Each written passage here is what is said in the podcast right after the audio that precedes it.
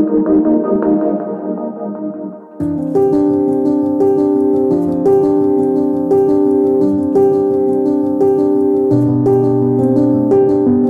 日の2曲目はシッダールタ・コスラで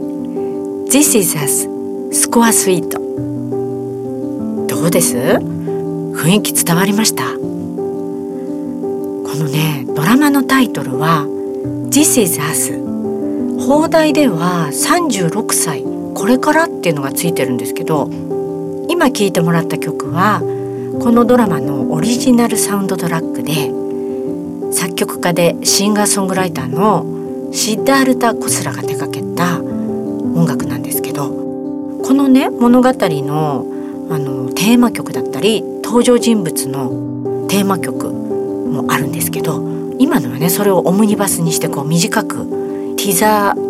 音源みたいにしたねこんなトラックあったんですよ。だけどそのねテーマ曲もちろん1曲ずつもサウンドトラックっていうのがあるんですけどこのねドラマ2017年にね NHK でも放映してたみたいなんですけどこれはね全然私知らなくって去年かな1話だけちょっと見てみようかなって思って見てみたらもうね感動で号泣しちゃったの。それでねシーズンね110個ぐらいあるのかな一つのストーリーが。それねシーズン3までもう一気見しちゃってもうほんとよかったこれ。あのストーリーはね同じ日に生を受けた3人の男女とその家族の、まあ、ヒューマンドラマなんですけど何気ない日常のね生活の中に生き方を考えさせられるようなテーマ性があってもう心にねじんわり響くんですよ。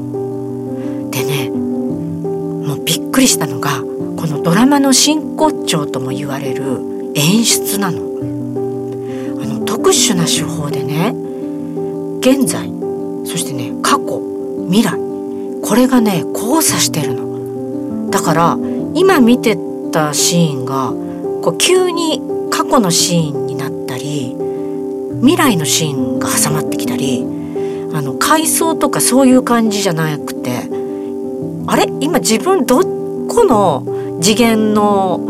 ストーリーを見てるんだろうってちょっとわからないような感じになっちゃうわけなのよ。あれなんかわかるかな？そそしてねそんな複雑なね物語なんだけどこう心に残ることっていうのは何気ない日常の私たちのこの一コマ一コマっていうのも過去未来こう全部がつながって意味があるんだなってそういうねメッセージをもらったような気がしててこうグイグイグイグイほんと引き込まれてどんどん見ちゃうっていうそういうドラマなんですけどそしてねこの第1話もうすでに第1話のねセリフが心に響きまくっちゃったんですけどこれねネタバレしちゃうかな。いや大丈夫だと思うんだけどどんなセリフかっていうと人生がねあまあセリフだからちゃんと言うね。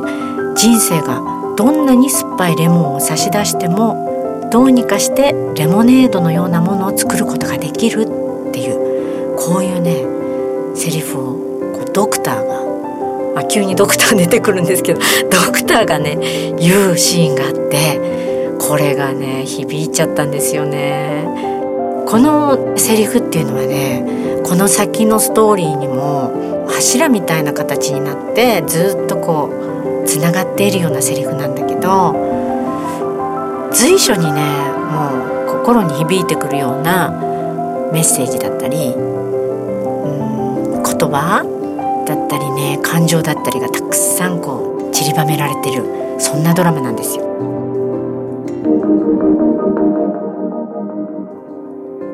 そして音楽そのねサウンドトラックはさっき聞いてもらったんですけど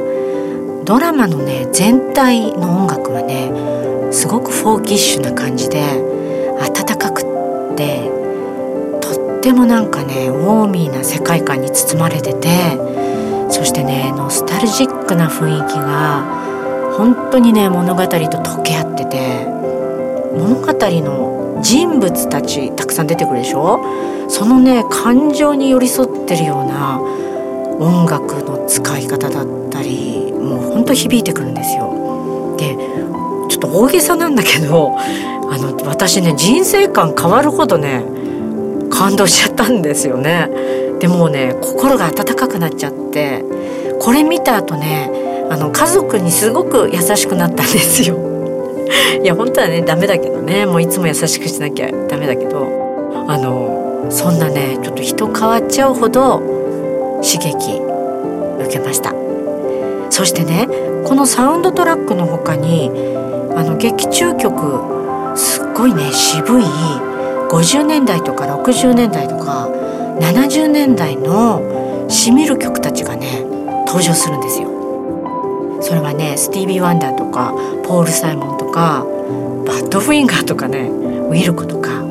フォークとかロックソウルジャズこういろんな曲がね登場するんだけどこれもまたねシーンとかその描写と重なる音楽のチョイスがね素晴らしいんですよね。その劇中曲から4曲お届けします。